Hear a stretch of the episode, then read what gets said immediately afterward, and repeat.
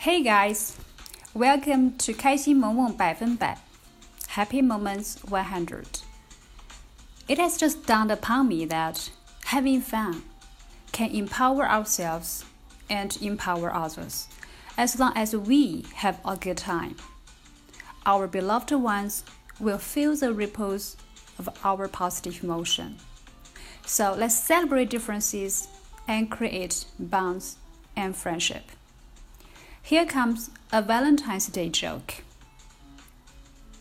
Long, long time ago, a prince was put under a spell so that he could speak only one word each year. If he didn't speak for two years, the following year he could speak two words, and so on.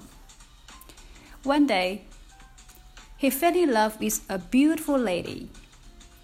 He refrained from speaking for two whole years, so he could call her my darling. But then he wanted to tell her he loved her. So he waited three more years. At the end of these five years, he wanted to ask her to marry him. So he waited another four years.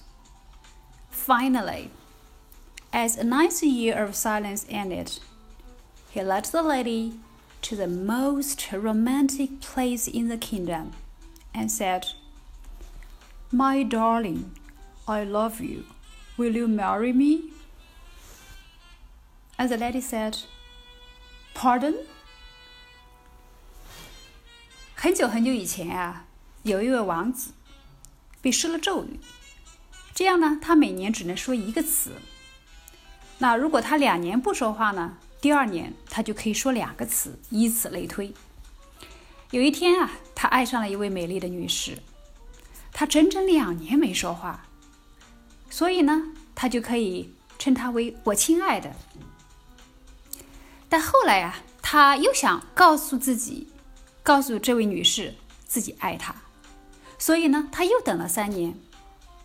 可是，在这五年结束的时候呢，他又想请她嫁给自己，所以呢，他又等了四年。